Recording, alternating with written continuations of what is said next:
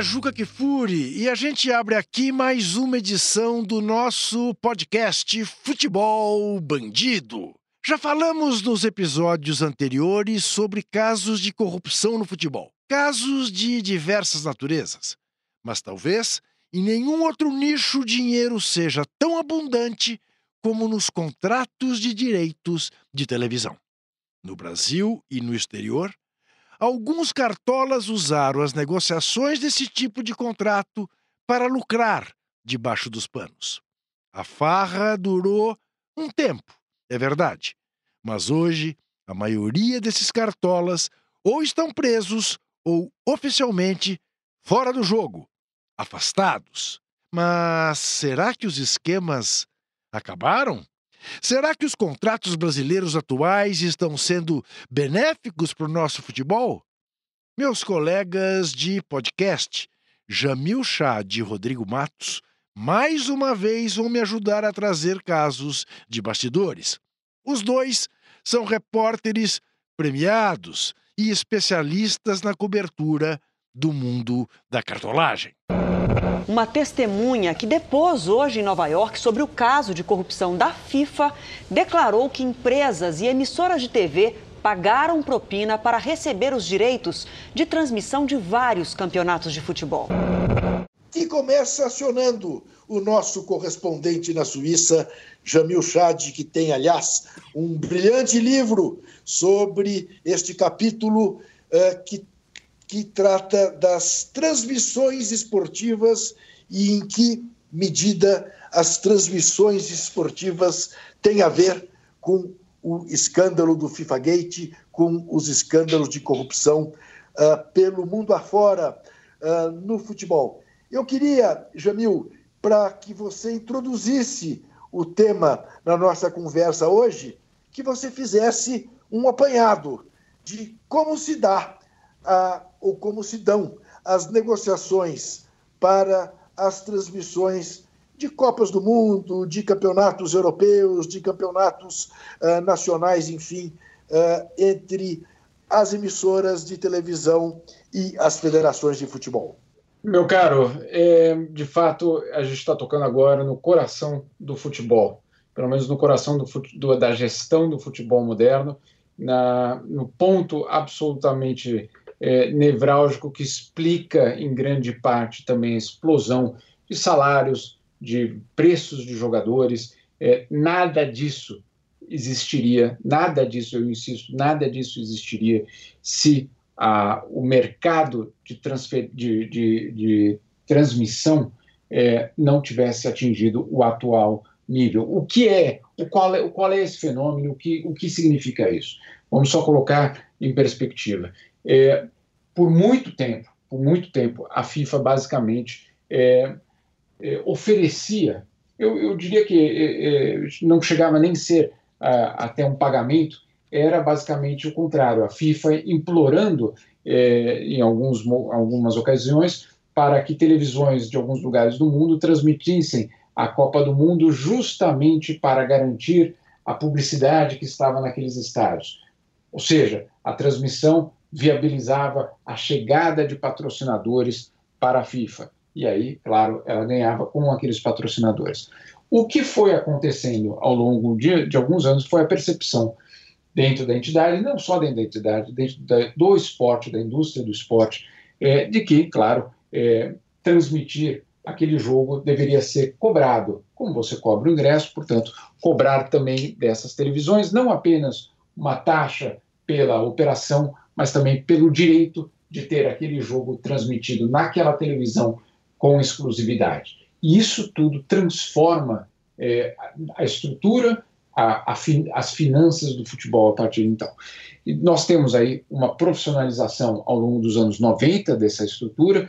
Você tem a criação, no caso da FIFA, de uma empresa que é, compra, basicamente tem os direitos de, de, transmissão da Copa do Mundo e revende pelo mundo. Então, ela é uma empresa é, é, de marketing, no caso era a ISL, que vende pelo mundo a, a esses direitos. É, o curioso é que tudo ali começa a ruir quando a empresa é, ela, ela, ela, é levada à falência é, e aí tem toda uma investigação que acaba demonstrando que dentro daquela estrutura havia uma, um problema muito sério de corrupção, de pagamentos ilegais é, e de muitas, muitos contratos que não tinham qualquer tipo de relação com a, vamos dizer, a produtividade, a audiência, nada disso que tinha era uma relação direta com o, depósito na conta do dirigente X ou Y na conta na Suíça. Desde a mudança de gestão da Comebol, que vocês podem fazer, e a gente, eu posso fazer aqui zilhões de críticas à, atual gestão, mas a realidade é a seguinte, a cota de televisão básica, do jogo básico, saiu de 300 mil dólares para um milhão em dois, três anos. Por que será que isso aconteceu? Ah, alguém estava levando esses outros 700. E, e, era é o esquema que estava ali no FIFA Gate. Eu acho que pode aumentar muito mais, que ainda não é o ideal, que tem problemas ainda na gestão da Comebol, mas assim, a partir do momento que você faz concorrência, você aumenta o, o valor exponencialmente. E o que o Jamil citou lá da ISL, por exemplo, é óbvio que quando a FIFA negocia diretamente os direitos da Copa com concorrência, sem um intermediário para levar a comissão, ela vai levar muito mais dinheiro. Se a CBF fizer a mesma coisa, vai levar mais dinheiro. Os clubes, quando negociam o brasileiro diretamente, vai levar mais, vão levar mais dinheiro. Então, assim, você tem que ter um executivo preparado, bem intencionado do lado de quem está vendendo os direitos. E não há motivo para a existência de empresas como eram a Trafic, a, é, aquelas empresas todas que surgiram lá na Argentina, TIC. Por que, que você tem que ter um intermediário comprando o IS, ou a própria ISL? Por que, que você tem que ter um intermediário comprando e revendendo? A única justificativa é pagamento de propina. Os podcasts do UOL estão disponíveis em todas as plataformas. Você pode ver a lista desses programas em uol.com.br/podcasts.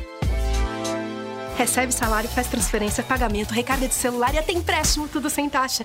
PagBank, a sua conta grátis do PagSeguro. Baixe já o app e abra sua conta em 3 minutos. Falando de América do Sul especificamente, os esquemas começaram a cair quando o FBI entrou em ação. Em 2015, alguns dirigentes de primeiro escalão foram presos em Zurique durante um congresso da FIFA. Entre eles, um brasileiro, o espalhafatoso José Maria Marim. Mas as investigações americanas respingaram em outros ex-presidentes da CBF. Foi a colaboração do brasileiro J. Ávila com a justiça americana que levou à prisão de nove cartolas da FIFA em um hotel de luxo na Suíça em 2015. Entre eles, o ex-presidente da CBF, José Maria Marim, que agora é julgado aqui em Nova York. Hoje, Ávila disse que pagou 10 milhões de dólares em propina ao ex-presidente da CBF, Ricardo Teixeira, para garantir a compra dos direitos das edições da Copa América. A promotoria ainda deve apresentar uma gravação na qual o ex-presidente da CBF, José Maria Marim, diz que com a saída de Teixeira, o suborno deveria ser entregue aos novos dirigentes, o próprio Marim e o sucessor dele e atual presidente da CBF, Marco Polo Del Nero.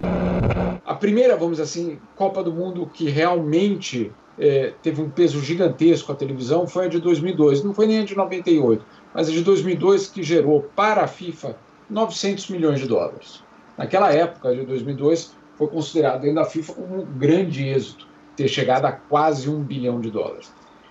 Passamos para 2018, né? então 900 milhões de dólares, e chegamos em 2018 com 2 bilhões e 700 milhões de dólares. Então você tem aí um aumento exponencial, certamente, é, uma, uma transformação do dinheiro na Copa do Mundo. Agora, também foi esse período, Juca e Rodrigo, foram justamente esses anos em que nós tivemos todos os esquemas montados dentro e fora da FIFA. Né? Então, é, por que, que não ganhou mais? Mas mas, puxa vida, mas mais do que 2 bilhões e 700 milhões de dólares por uma Copa do Mundo? Bom, vamos olhar, Juca, vamos sair da, da FIFA e vamos olhar para o campeonato mais profissional do mundo. Não é o melhor, a gente sabe disso, não é o melhor, mas é o campeonato mais profissional do mundo, que é a Premier League. A Premier League vendeu seus direitos para os anos 2019 a 2022, Juca, por 12 bilhões de dólares. 12 bilhões de dólares por três temporadas, dentro do Reino Unido, óbvio, mas também fora do Reino Unido. para cada país, para cada mercado, existe uma equipe profissional é, da Premier League que vai, negocia, faz ou, ouve, ouve a, a, a, oferta ou as ofertas, e como o Rodrigo disse, é, no caso da Comebol, passou de repente de 300 mil para um milhão por jogo, etc. É, é verdade. E aí você tem a mesma situação multiplicada aí por facilmente 100 mercados diferentes. Então, se a gente acha que a Copa do Mundo gera muito dinheiro com transmissão em 2 bilhões e 700 milhões de dólares, é só colocar numa perspectiva de uma liga que, é, vamos dizer assim, é global. Veja bem, uma questão que sempre me ocorre e que talvez hoje em dia seja diferente de tempos mais antigos, é que sempre houve um desequilíbrio entre quem negociava do lado da TV com quem negociava do lado do futebol. Quero deixar claro o que eu penso. Sempre me pareceu que quem negocia ou quem negociava do lado da TV eram profissionais muito mais aparelhados, muito mais competentes do que quem estava do lado do futebol, do outro lado da mesa. E que é, este desequilíbrio tornava muito fácil a aquisição de direitos. E que, à medida em que, de alguma maneira, o mundo do futebol foi descobrindo que poderia uh, vender melhor esses direitos, a corrupção aparece como uma forma de impedir que a discussão se dê se desse em numa, num, numa, numa maneira mais elevada, numa maneira mais uh, entre executivos do mesmo porte. Estou uh, falando bobagem, Rodrigo? Uh, não havia um desequilíbrio muito grande entre os grandes executivos das grandes emissoras de TV ou os intermediários é, com o mundo do futebol? É, Juca, havia e, na minha opinião, ainda há. Tá. O que não significa que necessariamente é, existe corrupção, entende, entendeu? Mas, assim, os clubes de futebol ainda são, é, boa parte deles, e aí eu não, não digo todos, mas boa parte deles, despreparados para negociar o seu principal ativo, que são os direitos de transmissão. A gente vê isso muito claramente na última negociação que teve entre do Campeonato Brasileiro, no final de 2015 início de 2016, e eu conversava com todos os lados, executivos de televisão e com clubes, e os executivos de televisão estavam num patamar de entendimento do mercado e do que, que eles ofereciam para eles, para os clubes, e ali era uma disputa, até onde se sabe, completamente limpa, não houve uma não houve pagamento por fora nem nada, algo nesse sentido.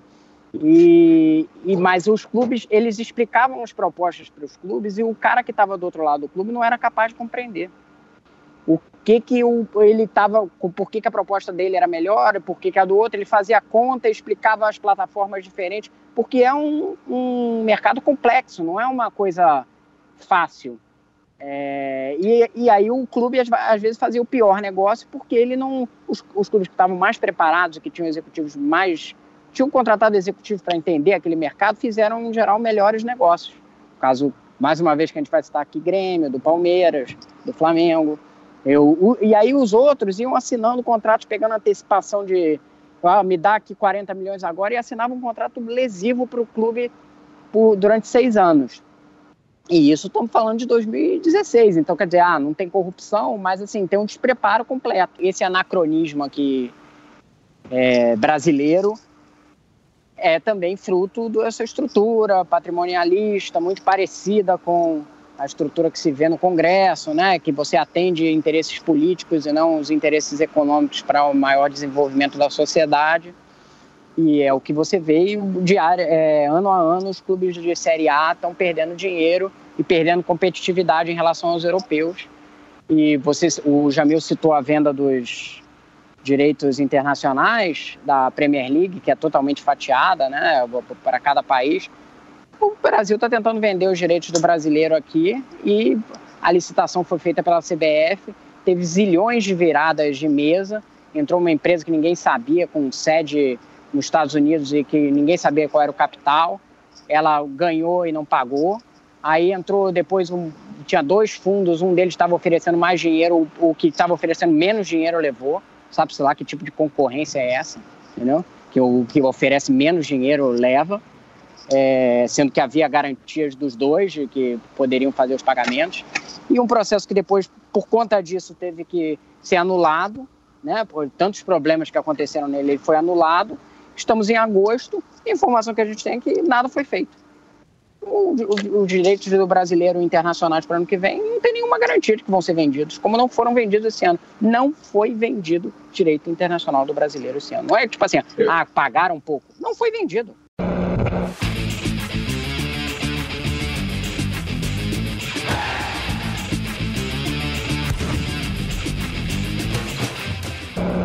Em tempos de plataformas digitais e novas possibilidades, o que o futuro da venda dos direitos do futebol pode nos trazer. E o Brasil? Vai conseguir acompanhar os melhores do mundo? Eu vou dar um exemplo. A FIFA está indo para o Silicon Valley para negociar. É, se ela está fazendo isso, eu não vejo motivo nenhum para que é, nos mercados específicos, nos, nos clubes específicos, nos campeonatos específicos, isso não aconteça também. É, e aí é, eu, eu concordo plenamente com o Rodrigo quando ele fala que é histórico. Por quê? Porque você tem a possibilidade, com a transferência, transferência não, desculpa, com a transformação tecnológica, você tem agora a possibilidade de romper um monopólio.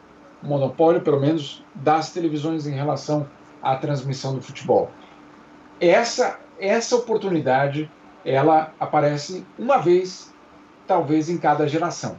Não vai aparecer outro modelo tecnológico eh, em 5 ou 10 anos que permita, mais uma vez, uma venda separada de direitos. Não. Essa é a chance, como o Rodrigo disse, é uma chance histórica, tem a oportunidade de romper um monopólio, que é um monopólio que a gente conhece, que obviamente popularizou é, o futebol de uma forma espetacular pelo mundo, mas também é, foi feito, foi construído é, em uma, uma, areia movediça é, ab, absolutamente clara, então você tem essa oportunidade. É, insisto, a FIFA é, tem feito, não só é, no seu nível técnico, mas o próprio Gianni Infantino já foi até a Califórnia para visitar essas empresas, porque ele sabe, e a FIFA sabe, que é ali que está o futuro do futebol eles têm uma oportunidade histórica, como tiveram no Clube dos 13, né? É, você tem um contrato hoje que vai até 2024 das plataformas atuais, é, ou seja, até lá nada vai se modificar em relação ao brasileiro especificamente. E a, a, Libertadores vai acabar agora daqui a dois anos, mas eu acho que eles também deveriam interferir nisso. Mas em relação ao brasileiro é, especificamente, é, os clubes tinham que sentar formar uma associação comercial, que é de, o que é defendido por alguns dos clubes e que nem todos concordam. Eles tinham que sentar, formar uma associação comercial e o primeiro produto que essa associação comercial deveria fazer é contratar um executivo de televisão e montar um pacote de pay-per-view que eles iam administrar e iam vender. Isso aí é o básico. E assim, ah, não, mas a TV Globo quer comprar. Não, ninguém vai comprar. Nós vamos fazer um pacote é, é, viável, profissional, bem feito, vendido pela internet, como plataforma de internet, e vamos comercializar isso aí e, e, toda a receita vai ser nossa. Não vai ter intermediário. Então, essa é a primeira coisa. Aí você depois vai abrir ali para TV aberta e para TV fechada um bid, vai abrir uma concorrência para as TVs que tem aí, Globo, Bandeirantes, Fox, é, Sport TV, enfim. Esses vão concorrer pelos outros negócios. Termos internacionais, eu acho que eles deveriam contratar uma empresa qualquer de, dessas grandes e eles terem controle da, do, da operação e essa empresa ser um, a, estar a serviço dos clubes. Hoje, em qualquer lugar, quem tem o conteúdo é que manda, não é quem é o intermediário. Você que nos ouve percebe, a bola está pingando na área. Resta saber se a cartolagem brasileira será capaz ou não de fazer o gol. Aguarde os próximos capítulos.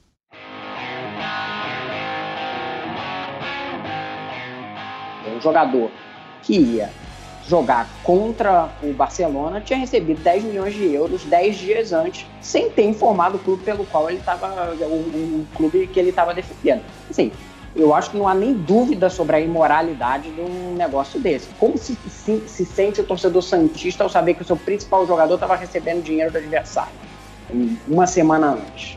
No próximo episódio, as polêmicas em contratos de jogadores. Tem Neymar, tem Messi, tem Cristiano Ronaldo e outras suspeitas que já mobilizaram a justiça no Brasil e na Europa. Esse episódio de Futebol Bandido termina aqui. Você pode ouvir esse e outros podcasts do UOL em uol.com.br/podcasts. Esse episódio de Futebol Bandido teve a produção de Bruno Freitas, edição de áudio de Amer Menegassi e coordenação de Diogo Pinheiro. Até a próxima.